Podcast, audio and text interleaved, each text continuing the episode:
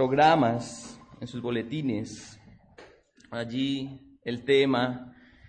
Y es un tema que para muchos puede ser sencillo, para algunos puede ser difícil, y es el tema del Evangelio. Ah, otra vez el Evangelio. Pues quiero hacer un ejercicio aquí y espero que tras este ejercicio, hermanos, yo los amo muchísimo, los amo muchísimo, pero tras este ejercicio espero que no me vayan a, odiar, espero que no me vayan a, a tirar tomates por hereje, no, para nada. Quiero, quiero hacer este ejercicio. Entonces, levanten la mano aquí quienes son creyentes en Cristo. Levanten la mano los creyentes en Jesucristo. ¿Ok? Ahora levante la mano los que no son creyentes en Jesucristo y vamos a mirar. ¿Ok? Creo que estoy hablando con creyentes, ¿de acuerdo? Todos somos creyentes aquí. Ahora, yo quisiera que entre ustedes se levantara alguien, una mujer, un hombre valiente, que conteste esta pregunta. ¿Qué es el Evangelio? ¿Alguien quiere responder esa pregunta? Cuando se levante, mi hermano, ¿cómo es tu nombre? Bartolo Moreno. Bartolo, ¿qué es el Evangelio? Buenas noticias. Ok. Puedes sentarte, hermano. Levanten la mano los que están de acuerdo con esa definición. hay como, como dudas, ¿cierto? Levanten la mano los que no están de acuerdo con esa definición.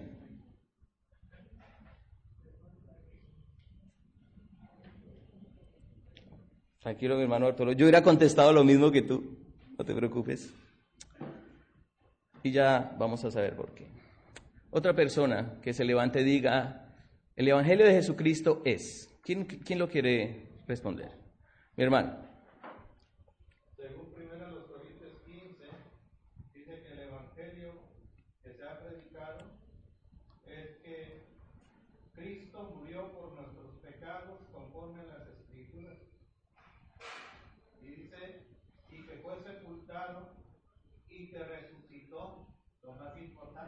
Ok. Que resucitó al tercer día conforme a las escrituras. Y se apareció, ¿verdad? Pero que está a la diestra de Dios Padre intercediendo por cada uno de nosotros. Ok, muy bien. Es el Evangelio de salvación. Ok. ¿Cómo, cómo es tu nombre, hermano? José Cruz Lucas. José. Ociel. Josía. ¿Cómo, perdón? Ociel. Ociel. Oh, gracias.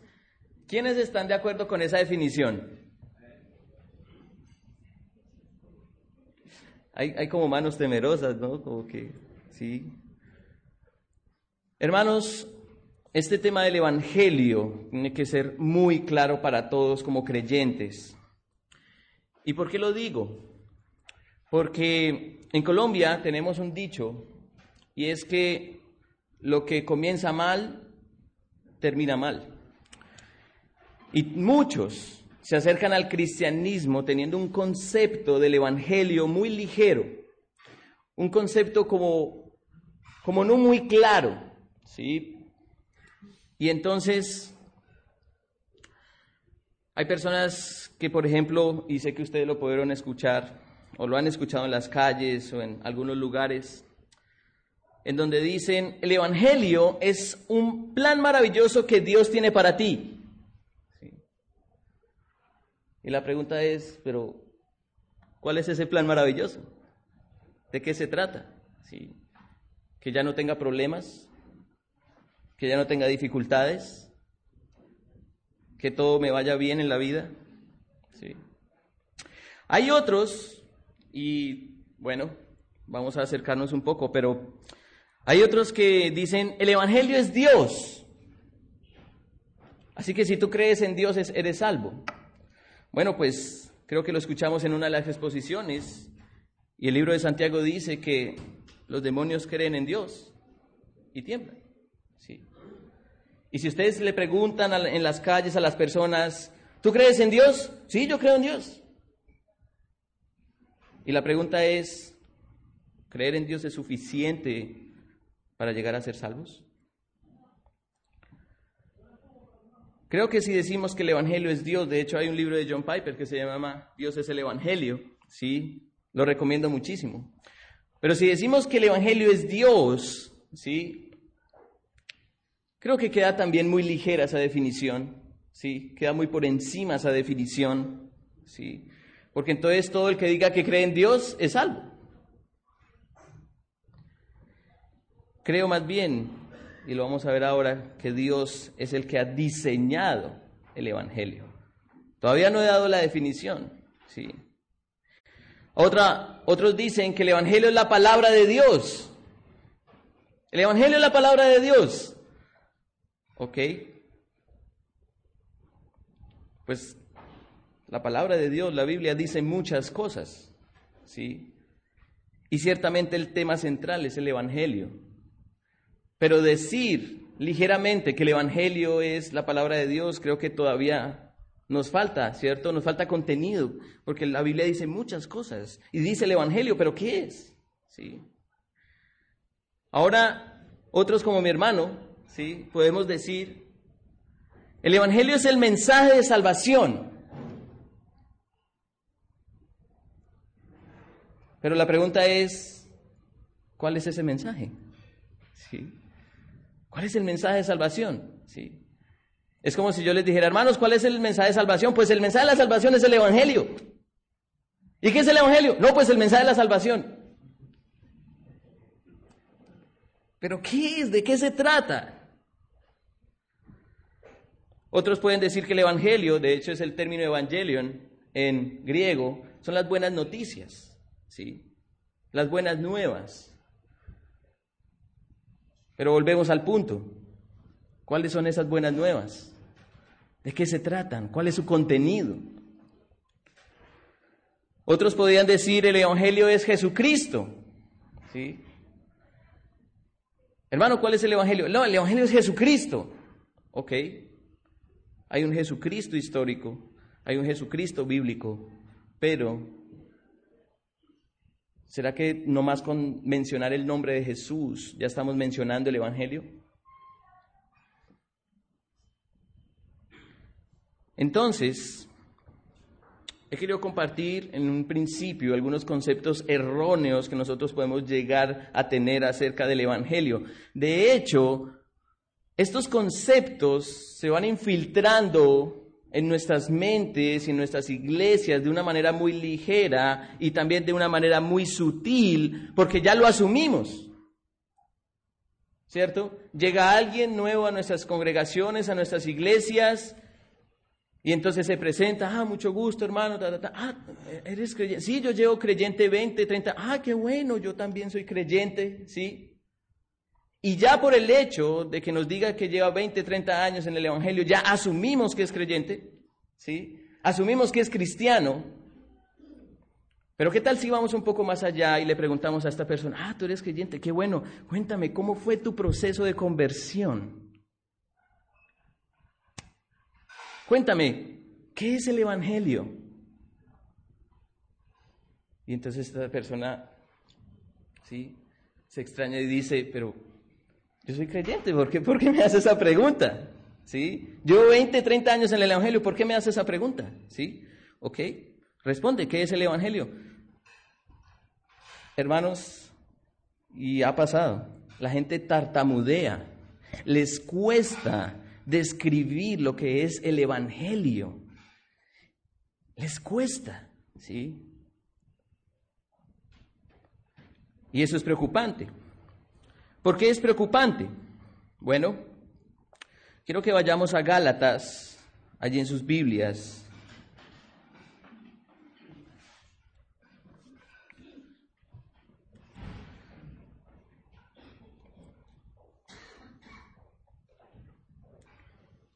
Gálatas capítulo 1, creo que es bastante familiar para nosotros este texto. Gálatas capítulo 1.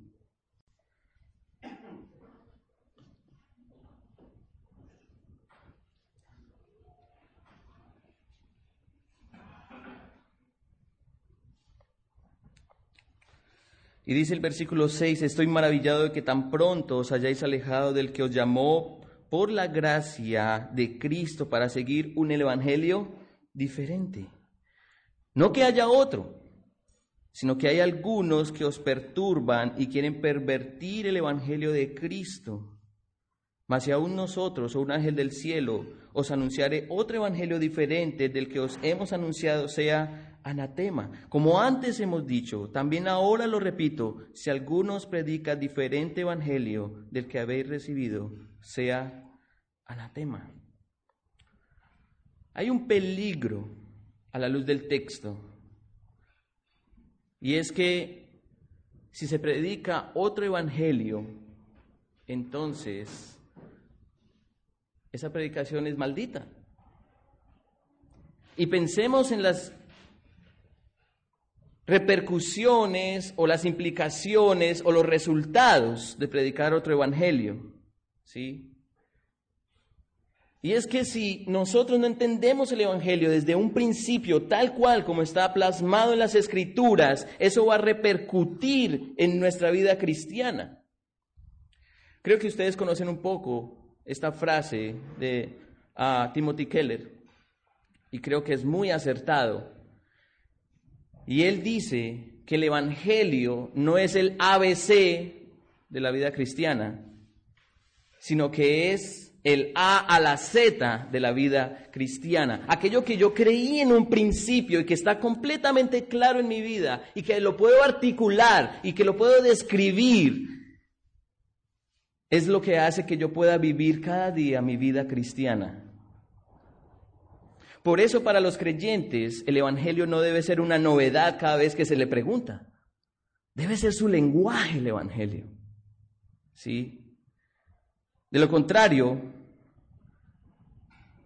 nos pasarían cosas como le pasó al apóstol Pedro. Y ahí mismo en Gálatas lo podemos ver. Podemos adelantarnos al capítulo 2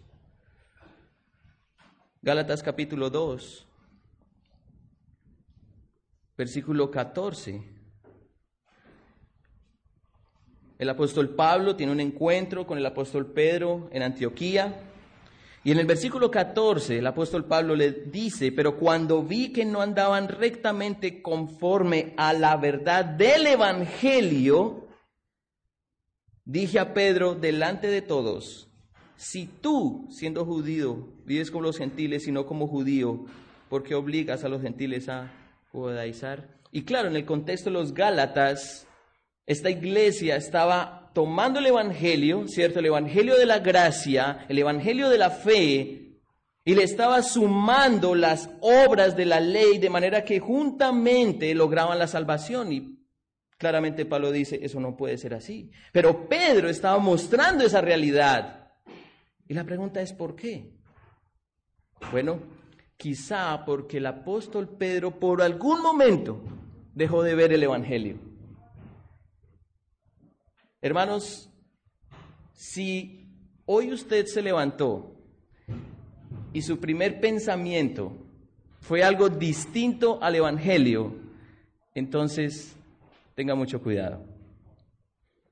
Porque el Evangelio es lo que nos va a llevar a vivir la vida cristiana. La vida que Dios quiere que vivamos para su gloria. Entonces, quiero llevarlos a Marcos, capítulo 1, por favor, vamos allí a Marcos, capítulo 1. Y vamos a comenzar como a ver la definición, ¿sí? A ver la definición de evangelio, ¿sí?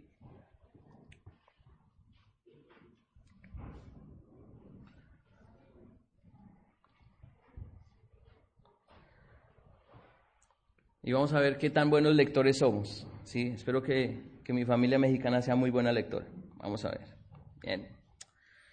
Marcos capítulo 1, y me gustaría que alguien con voz alta pudiera leer el versículo 15. Marcos capítulo 1, versículo 15. ¿Alguien lo quisiera leer, por favor?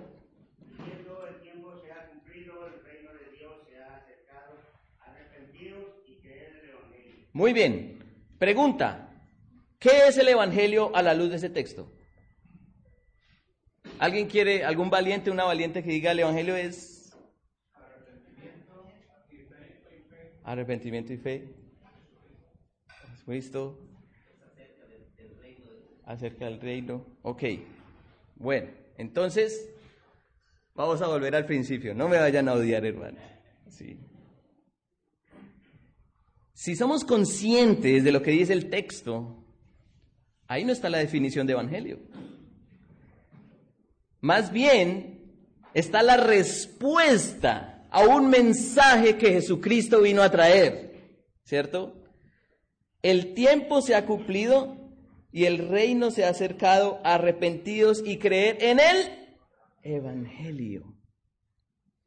¿Y cuál es ese Evangelio? Todavía no está definido. ¿Se dan cuenta? Hay una respuesta a ese mensaje, pero todavía no está definido. ¿Sí? Entonces el punto de partida es que el mensaje que vino a traer Jesucristo es el Evangelio. Ahora sí, ¿cuál es ese contenido? ¿Sí?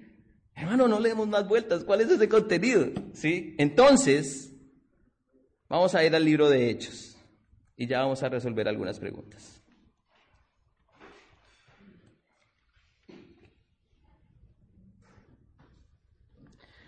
El libro de los Hechos creo que nos ayuda bastante porque ciertamente es el momento en el, que, en el cual la iglesia comienza a existir y comienza su el trabajo de testificar acerca de Cristo y de predicar el Evangelio, ¿sí? De predicar el Evangelio. Entonces, vamos a ir por varias citas.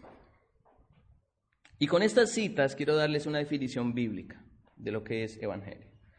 O no yo, sino las escrituras. ¿sí? Luego vamos a ver una definición teológica y al final vamos a ver una definición práctica. ¿bien? Una definición bíblica, una definición teológica y una definición práctica. ¿Cuál es la definición bíblica? Hechos capítulo 2, y si leemos desde el versículo 22 el apóstol Pedro viene dando uno de los sermones más extraordinarios que podamos encontrar en la Biblia. ¿Qué predica el apóstol Pedro? Hechos 2.22, varones israelitas, oíd estas palabras.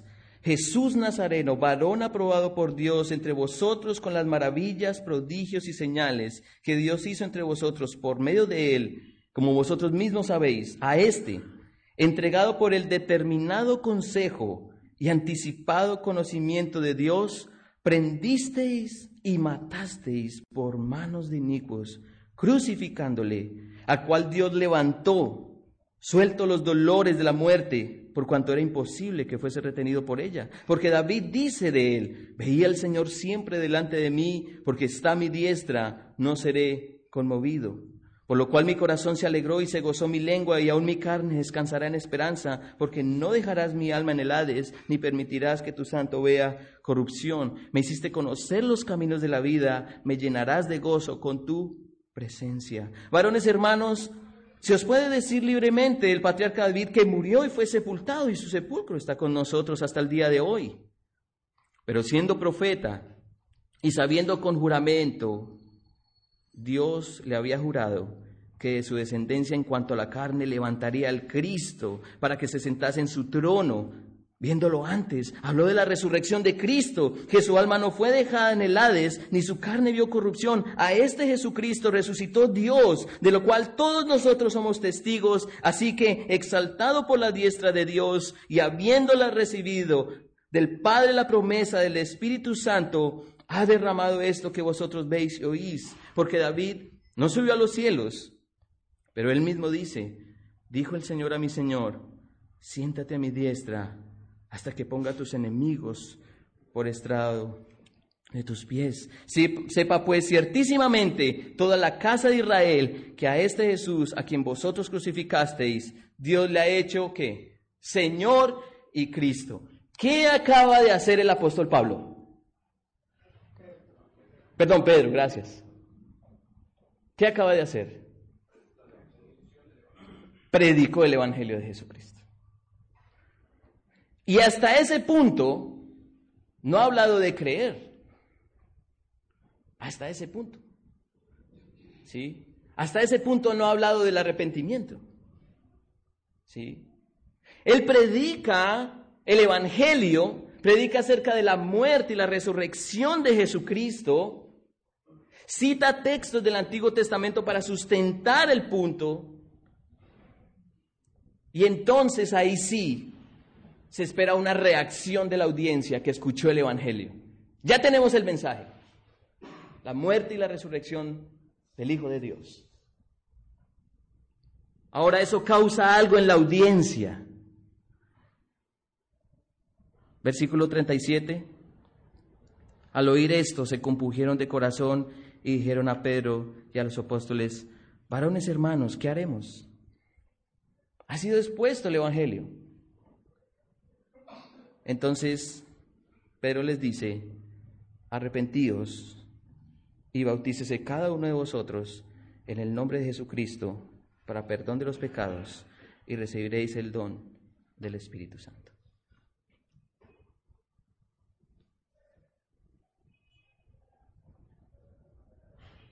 Creo que el texto de Hechos es bastante diciente y bastante claro aquí. Y Pedro ha expuesto el Evangelio. ¿sí? Y la pregunta es si ese Evangelio que expuso aquí el apóstol Pedro es el Evangelio que nosotros hemos creído, al cual nosotros reaccionamos. ¿sí? Porque el contenido del Evangelio está resumido en dos elementos gloriosos, y es la muerte de Cristo y su resurrección. Si nosotros como creyentes, si nosotros hemos creído en Jesucristo, debemos articular, debemos describir el Evangelio y por lo menos debemos hablar de su muerte y su resurrección, porque eso es el Evangelio. Ahora, quiero que la misma, el mismo texto de Lucas que escribió Hechos nos ayude. Adelantémonos a Hechos capítulo 3. Hechos capítulo 3, Pedro y Juan están en el pórtico de Salomón, ¿cierto? Había allí un, un cojo que fue sanado, ¿sí? Y todo el mundo quedó sorprendido. Eso fue una señal asombrosa. Pero entonces, ¿qué hacen ellos? Hechos capítulo 3, versículo 12. Viendo esto, Pedro sea, viendo la reacción de la gente, respondió al pueblo, varones israelitas, ¿por qué os maravilláis de esto? ¿O por qué ponéis los ojos en nosotros como si por nuestro poder o piedad hubiésemos hecho andar a éste? El Dios de Abraham, de Isaac, de Jacob, el Dios de nuestros padres, ha glorificado a su Hijo Jesús, a quien vosotros entregasteis y negasteis delante de Pilato, cuando éste había resuelto ponerle en libertad, mas vosotros negasteis al santo y al justo, y pedisteis que os diese un homicida, y matasteis al autor de la vida, a quien Dios ha resucitado de los muertos, de lo cual nosotros somos testigos. ¿Qué ha hecho hasta ahí el apóstol? Predicar el Evangelio. ¿Qué dijo el apóstol? Cristo fue entregado a la muerte pero Dios le levantó de entre los muertos. Y más adelante, Él espera una respuesta de la audiencia a ese mensaje. Versículo 16. Y por la fe en su nombre, a este que vosotros veis y conocéis, le ha confirmado su nombre, y la fe que es por él ha dado a este esta completa sanidad en presencia de todos vosotros. Mas ahora, hermanos, sé que por ignorancia lo habéis hecho, como también vuestros gobernantes, pero Dios ha cumplido así lo que antes había anunciado por boca de todos sus profetas, que su Cristo había de padecer. Así que arrepentíos y convertíos para que sean borrados vuestros pecados, para que vengan de la presencia del Señor tiempos de refrigerio y Él envía a Jesucristo que os fue antes anunciado, a quien de cierto es necesario que el cielo reciba hasta los tiempos de la restauración de todas las cosas de que habló Dios por boca de los santos profetas que han sido de tiempo antiguo. No sé si ya estamos notando la claridad del mensaje. Sí. Hay un mensaje claro, hermanos. Y es que el Evangelio de Jesucristo es su muerte por nuestros pecados y su resurrección para nuestra justificación. Eso es el Evangelio. Y ante ese mensaje hay una reacción. Y es que arrepentimiento y fe. Hechos capítulo 4, versículo 8. Ahora el apóstol Pedro y Juan están ante el concilio. Ellos quieren el concilio, los ancianos israelitas de entonces, los líderes religiosos de Jerusalén quieren saber por qué están predicando a Jesucristo. ¿Cuál es el mensaje que están predicando? ¿Y por qué ha tenido tanta influencia en el pueblo de Jerusalén? Hechos capítulo 4, versículo 8. Entonces Pedro, lleno del Espíritu Santo, les dijo, gobernantes del pueblo y ancianos de Israel, puesto que hoy se nos interroga acerca del beneficio hecho a un hombre enfermo, de qué manera éste haya sido sanado, sea notorio a todos vosotros y a todo el pueblo de Israel, que en el nombre de Jesucristo de Nazaret, a quien vosotros crucificasteis, y a quien Dios resucitó de los muertos, por él este hombre está en vuestra presencia sano. Este Jesús es la piedra reprobada por vosotros los edificadores, el cual ha venido a ser cabeza del ángulo, y en ningún otro de salvación, porque no hay otro nombre bajo el cielo dado a los hombres en que podamos ser salvos. ¿Qué hizo ahí el apóstol Pedro? ¿Qué hizo ahí el apóstol Juan? Predicar el Evangelio. Predicó de la muerte de Cristo. Predicó de su resurrección. Lo interesante de esta cita, mis hermanos, es que la reacción, la respuesta que Dios espera que cuando el hombre escuche el Evangelio, sea arrepentimiento y fe, no se ve en este texto. Aquí la respuesta es completamente contraria. Y creo que muchos lo hemos experimentado cuando compartimos acerca de la muerte y la resurrección de Cristo. ¿Cuál fue la reacción aquí? Versículo 13. Entonces, viendo el denuedo de Pedro y de Juan, y sabiendo que eran hombres sin letras y del vulgo, se maravillaban y le reconocían que habían estado con Jesús. Y viendo al hombre que había sido sanado, que estaba en pie con ellos, no podía decir nada en contra. Entonces les ordenaron que salieran del concilio y conferenciaban entre sí diciendo, ¿qué haremos con estos hombres?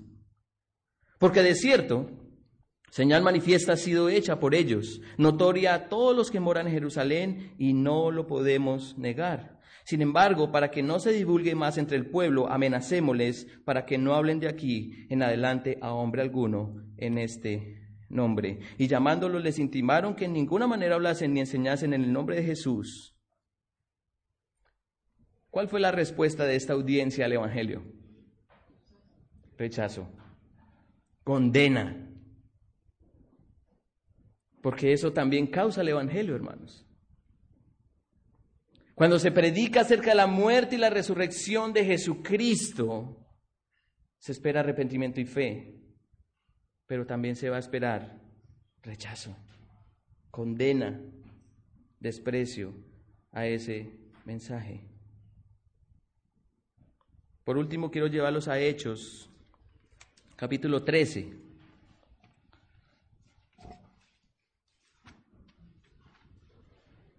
Hechos capítulo 13. No sé si estoy bien de tiempo para que me ayuden los hermanos. Bueno, gloria a Dios. Amén. Es que tenemos todo el día, hermano, pero no sé si me quieren aguantar todo el día. Amén. Hechos capítulo 13. Y aquí tenemos a un Pablo y a un Bernabé haciendo misiones y predicando el Evangelio. ¿Qué es el Evangelio para el apóstol Pablo? Versículo 26 de Hechos 13. Varones hermanos, hijos del linaje de Abraham, y los que entre vosotros teméis a Dios, a vosotros es enviada la palabra de esta salvación. Porque los habitantes de Jerusalén y sus gobernantes, no conociendo a Jesús, ni las palabras de los profetas que se leen todos los días de reposo, las cumplieron al condenarle y sin hallar en él causa digna de muerte, pidieron a Pilato que se le matase. Y habiendo cumplido todas las cosas que de él estaban escritas, quitándolo del madero, lo pusieron en el sepulcro. Mas Dios le levantó de entre los muertos. Y él se apareció durante muchos días a los que habían subido juntamente con él de Galilea a Jerusalén, los cuales ahora son sus testigos ante el pueblo. Nosotros también nos anunciamos el evangelio de aquella promesa hecha a nuestros padres, la cual Dios ha cumplido a los hijos de ellos, a nosotros, resucitando a Jesús, como está escrito también en el Salmo segundo, mi hijo eres tú, yo te he engendrado hoy.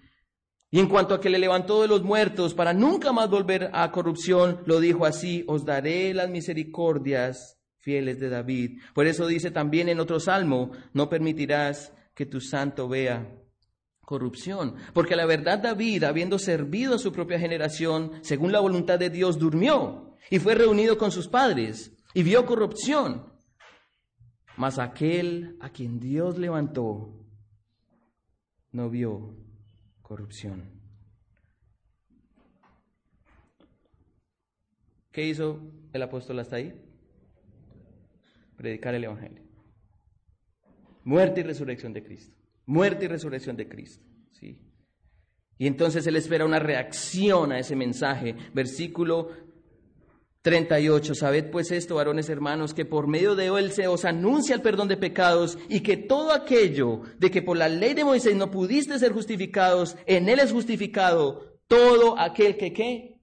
Que cree. ¿Que cree en qué? Que Jesucristo murió por nuestros pecados conforme a las escrituras y que resucitó al tercer día conforme a las escrituras para que sea nuestro perfecto intercesor.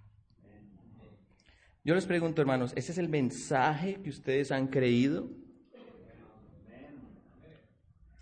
Nosotros en Colombia, en el ejercicio de la membresía, cuando entrevistamos a alguien, o aún cuando alguien llega a la iglesia, tratamos de que entre los creyentes podamos corroborar si realmente tenemos este tema claro. Y preguntamos a los hermanos, y, ahorita hablar un poquito de eso, y es, si tenemos una, cultura del Evangelio en donde hay claridad acerca de lo que realmente nos muestran las Escrituras. ¿sí?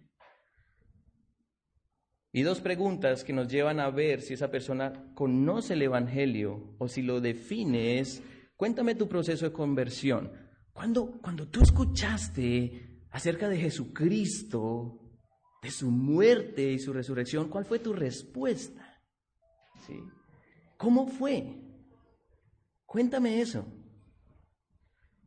Porque muchos llegan y dicen, no, eh, pues ah, hay un caso, y lo voy a resumir muy rápidamente.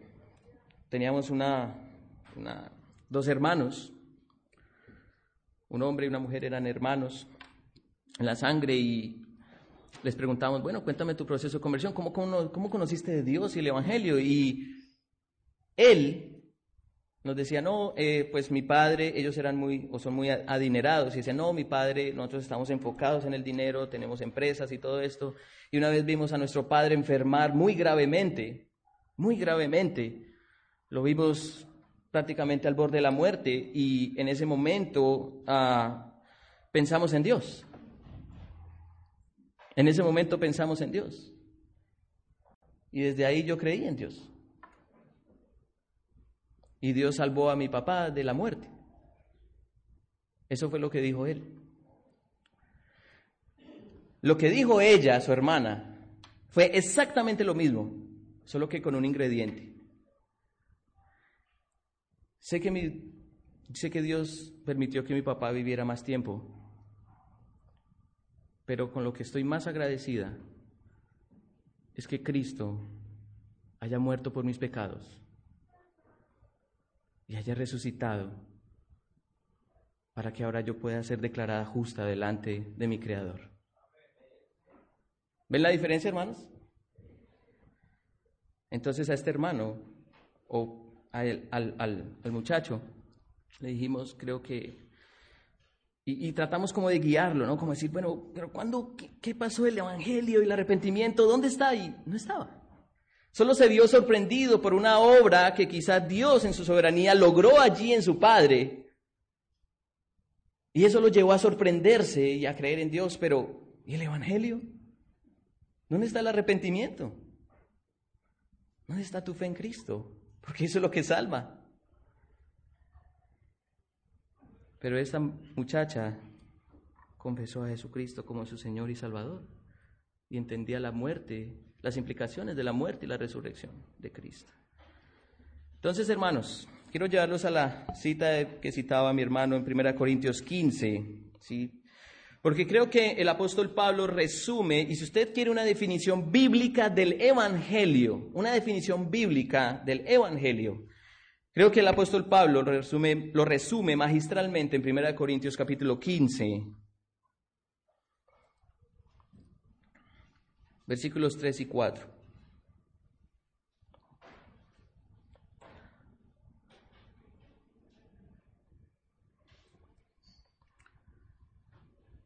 Primera de Corintios 15, versículos 3 y 4. pero para que entendamos un poco lo que dice allí el apóstol, vamos a hablar el, contexto y creo que los versículos 1 y 2 son clave, ¿cierto? El apóstol Pablo dice a los hermanos en Corinto, versículo 1, además os declaro, hermanos, el Evangelio que os he predicado, el cual también recibisteis, en el cual también perseveráis. Pregunta, hasta ahí, solo versículo 1. ¿El apóstol Pablo ya definió lo que es el Evangelio? ¿Ya lo definió? ¿Ya sabemos qué es? No sabemos, ¿cierto? Dice que lo ha predicado, que lo ha declarado, que lo ha proclamado y que ellos lo recibieron. ¿Ok?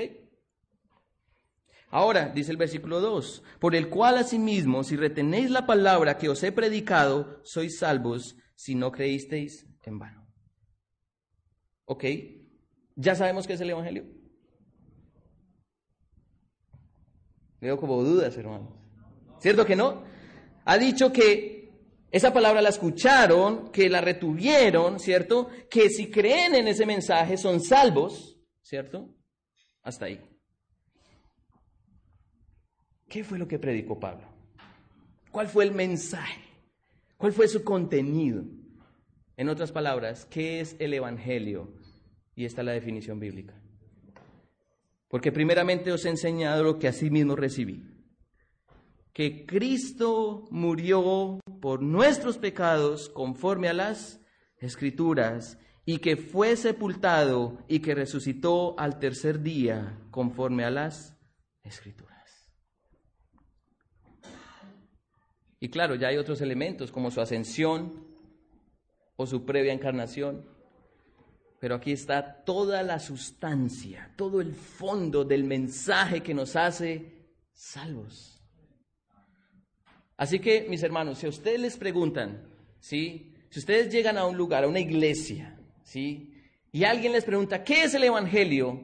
¿Qué van a responder? Primera de Corintios 15, versículos 3 y 4, ¿sí? Y de ahí ya surgen muchas cosas, implicaciones, el arrepentimiento, la fe, nuestra respuesta, ¿cierto? Que viene por el mensaje del Evangelio. ¿Bien? ¿Queda claro la definición, hermanos? Espero que sí. Espero que sí. Y haga el ejercicio. Haga el ejercicio, inténtelo. Llegue a su iglesia, los pastores que están aquí, hermanos, pastores, lleguen a su iglesia y hagan el ejercicio y pregúntenle a cada hermano que viene a su congregación, hermano, hermana, ¿qué es el Evangelio? Y si se les dificulta siquiera acercarse a articularlo, como lo presentan las escrituras, entonces debemos preocuparnos. Porque ¿en qué hemos creído entonces? ¿Solo en la idea de Dios? Que todos creen en Dios, pero no todos creen en Jesucristo y en su muerte y su resurrección por sus pecados. Entonces esa es la definición bíblica, hermanos. Primera de Corintios 15, versículos 3 y 4. Ahora quiero rápidamente compartirles la definición teológica. ¿sí? Y tanto la definición bíblica como la definición teológica como la definición práctica, todo está conectado. ¿sí? Todo está conectado. ¿Cuál es la definición teológica? Entonces ahí sí puedo decir que aquí todos somos expertos teólogos, ¿sí? Porque casi siempre damos la definición teológica. Esta definición viene de un libro que les recomendamos muchísimo. Hay dos libros de nueve marcas, uno que se llama El Evangelio, ¿sí? Eh, que es de Ray Ortlund, y otro libro de nueve marcas que se llama El Evangelismo, que es de Mark eh, Stills. Gracias, Aaron. Sí, son muy buenos libros. Y Mark en su libro del evangelismo define el evangelio básicamente como, y creo que es una definición que condensa muy bien todo, el evangelio es el gozoso mensaje de Dios que nos lleva a la salvación. Bien, esa es la definición teológica. El evangelio es el gozoso mensaje de Dios que nos lleva a la salvación. Y ese mensaje del evangelio por lo menos tiene que responder cuatro preguntas. ¿Sí? Cuatro preguntas. Y se las voy a hacer a ustedes. Porque el mensaje del Evangelio tiene que responder esas preguntas. Primero, ¿quién es Dios? ¿Alguien puede decirme quién es Dios? ¿Algún valiente, una valiente? ¿Quién es Dios? Él es el gran yo soy, ¿cierto?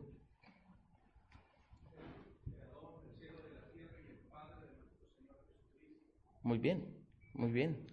¿Qué más podemos decir? ¿Quién es Dios? Santo. ¿Qué más? Se, se, nos dificulta, ¿cierto?, definir un poco a la persona de Dios porque no lo hemos visto y lo conocemos por nuestro Señor, ¿sí? Pero básicamente es lo que han dicho mis hermanos y hermanas. ¿sí? ¿Quién es Dios? El creador de los cielos y de la tierra. El Señor y Dios de todo. El santo, el justo, el perfecto. El gran yo soy, que no depende de nada ni de nadie. El Dios autoexistente e inmutable. Ese es Dios, el creador y Señor. Segunda pregunta. ¿Por qué estamos en una situación tan desastrosa como hombres, como seres humanos? ¿Alguien quiere responder? Hermano.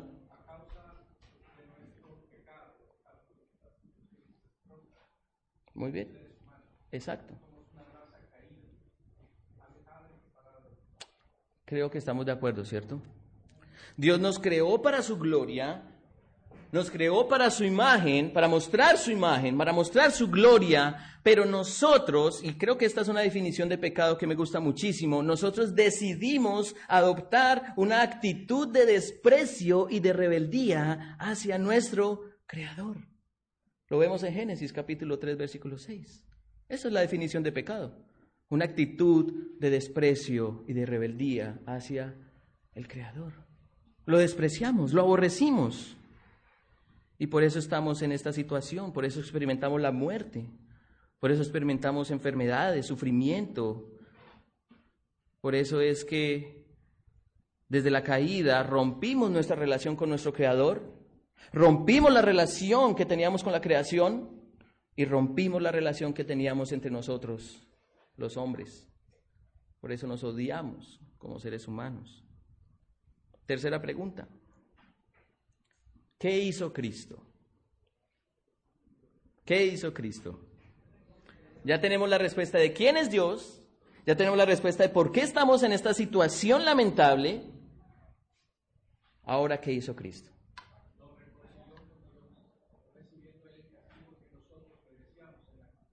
Bien, ¿algo más? Por allá levantaron la mano, ¿no? ¿Qué hizo Cristo? Bueno, vivió una vida perfecta, siendo la complacencia del Padre, ¿cierto? Y parte de la complacencia del Padre, habiéndolo obedecido en todo, es que viniera a cumplir su voluntad. Y la voluntad del Padre era que su Hijo muriera, clavado en una cruz, con la condena más terrible y más vergonzosa que el hombre ha podido experimentar la crucifixión. fue bajado de esa cruz y fue sepultado en una tumba, pero no se quedó en esa tumba, sino que Dios, el Padre, quien le quitó la vida, lo volvió a la vida.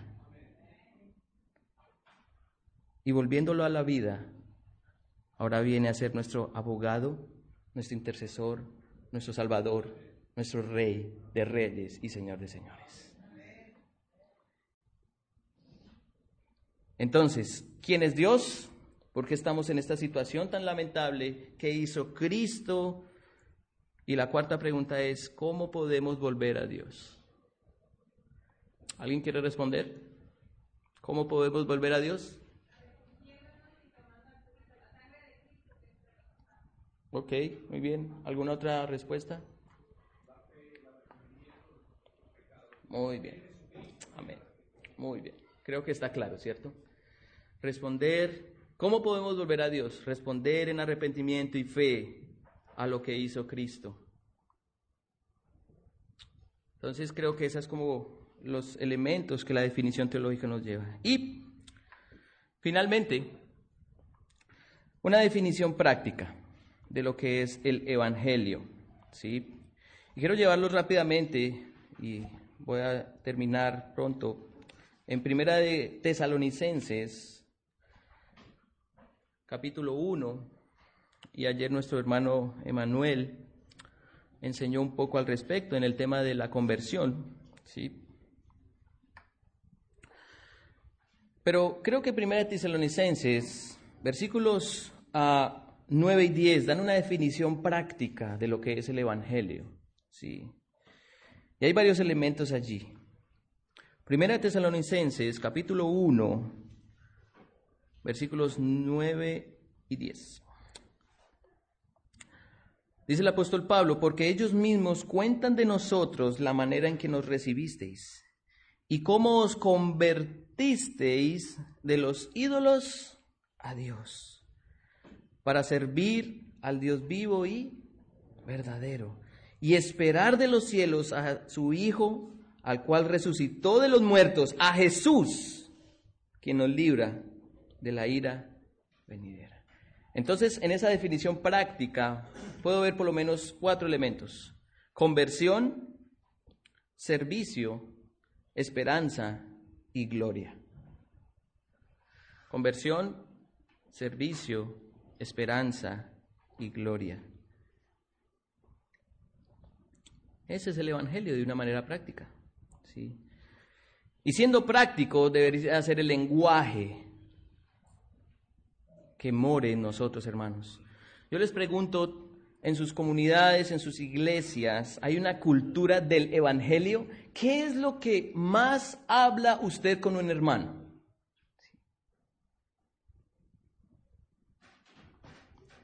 Levanten la mano aquí los que les gusta el fútbol.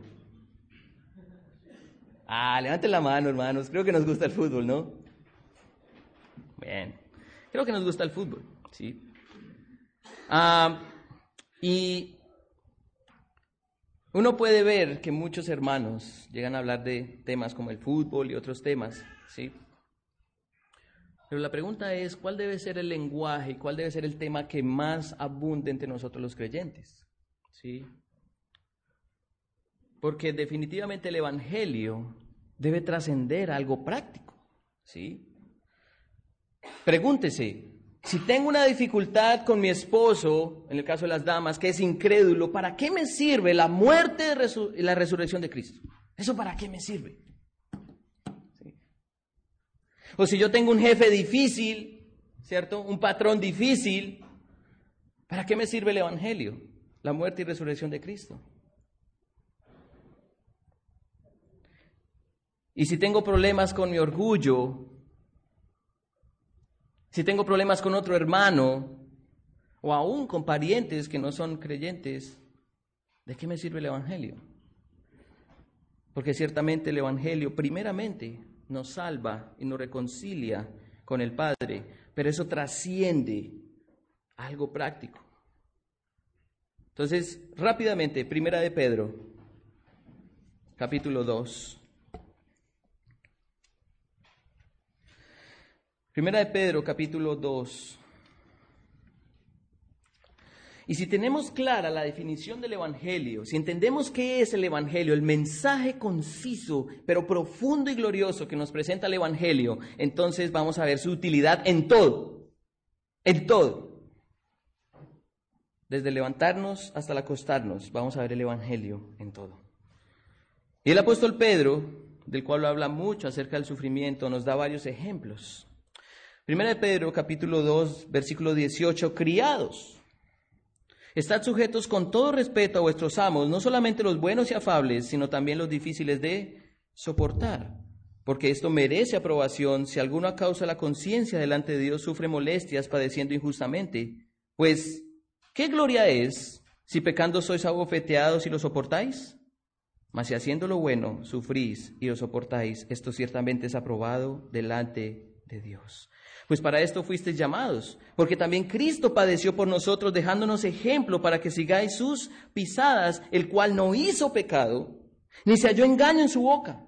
Quien cuando le maldecía no respondía con maldición, cuando padecía no amenazaba, sino encomendaba la causa al que juzga justamente, quien llevó el mismo nuestros pecados en su cuerpo sobre el madero, para que nosotros, estando muertos a los pecados, vivamos a la justicia, y por cuya herida fuisteis sanados.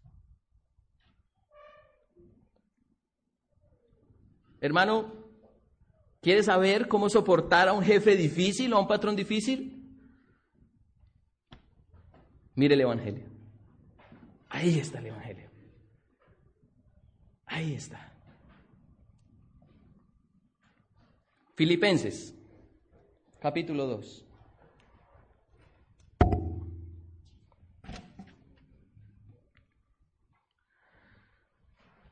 Filipenses capítulo 2.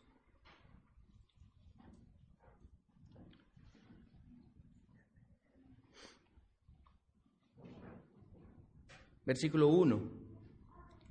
Por tanto, si hay alguna consolación en Cristo, si algún consuelo de amor, si alguna comunión del Espíritu, si algún afecto entrañable, si alguna misericordia, completad mi gozo sintiendo lo mismo, teniendo el mismo amor, unánimes, sintiendo una misma cosa. Nada hagáis por contienda o por vanagloria, antes bien con humildad, estimando a cada uno a los demás como superiores a él mismo, no mirando cada uno por lo suyo propio, sino cada cual también por lo de los otros. Aquí el apóstol Pablo nos da una definición de humildad. Y la definición para el apóstol Pablo básico de humildad es que usted vea a los demás como superiores a sí mismo.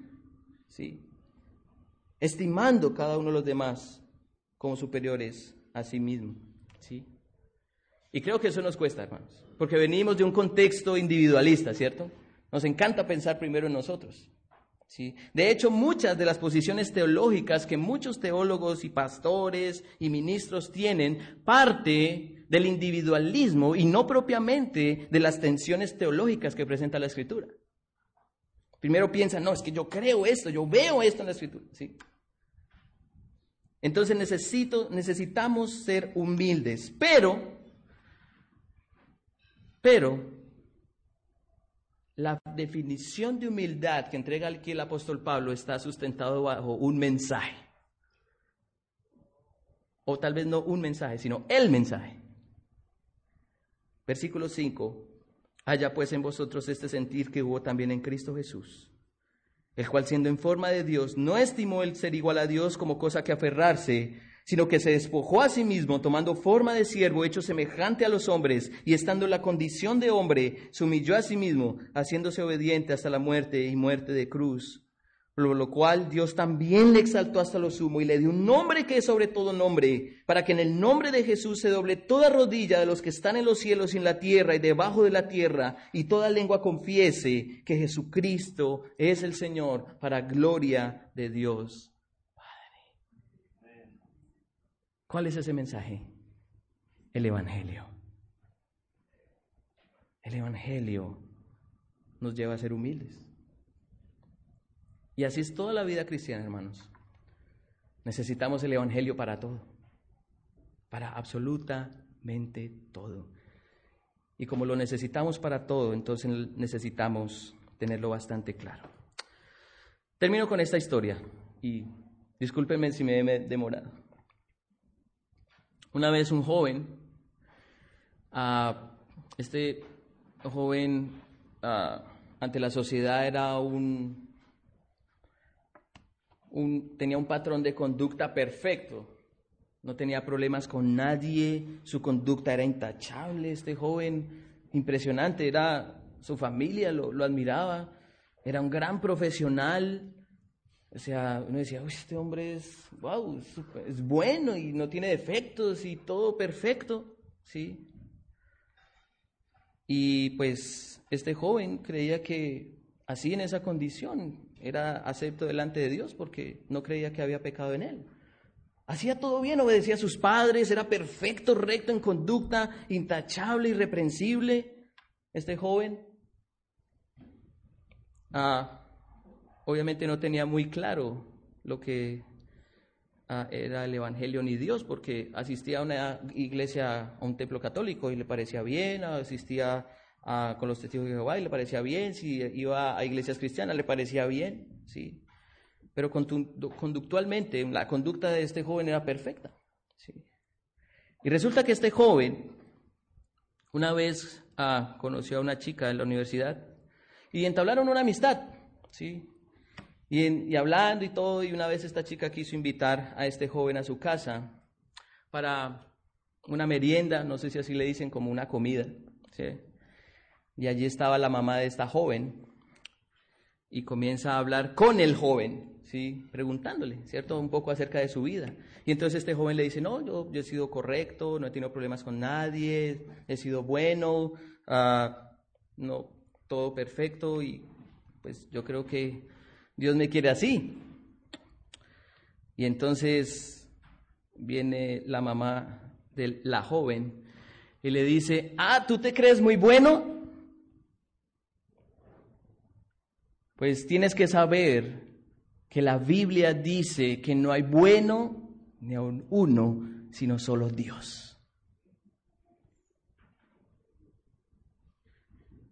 Solo Dios es bueno. Y si solo Dios es bueno, quiere decir que tú no lo eres.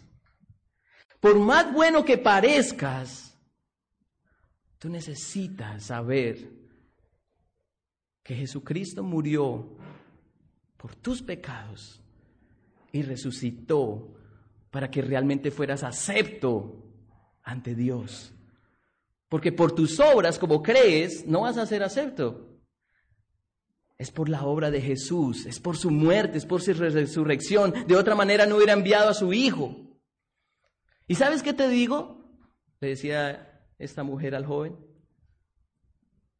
Arrepiéntete y cree en Cristo. Adivinen cuál fue la reacción de este joven. Salió, bueno, le dijo a la señora muchas gracias. Salió allí de la casa, se despidió también de su amiga. Y se fue llorando todo el camino ese joven. Todo el camino se fue llorando y diciendo, no puedo creer que, que estaba engañado creyendo que iba a ser acepto delante de Dios por lo que era. No puedo creerlo. Y llegó a su casa y se humilló y le dijo, Dios, perdóname. Soy un miserable pecador. Llévame a creer en la obra de Cristo, porque de otra manera no puedo ser acepto delante de ti. Todo ese camino lloró. Se vio quebrantado este joven. Y ese joven es el que está delante de ustedes.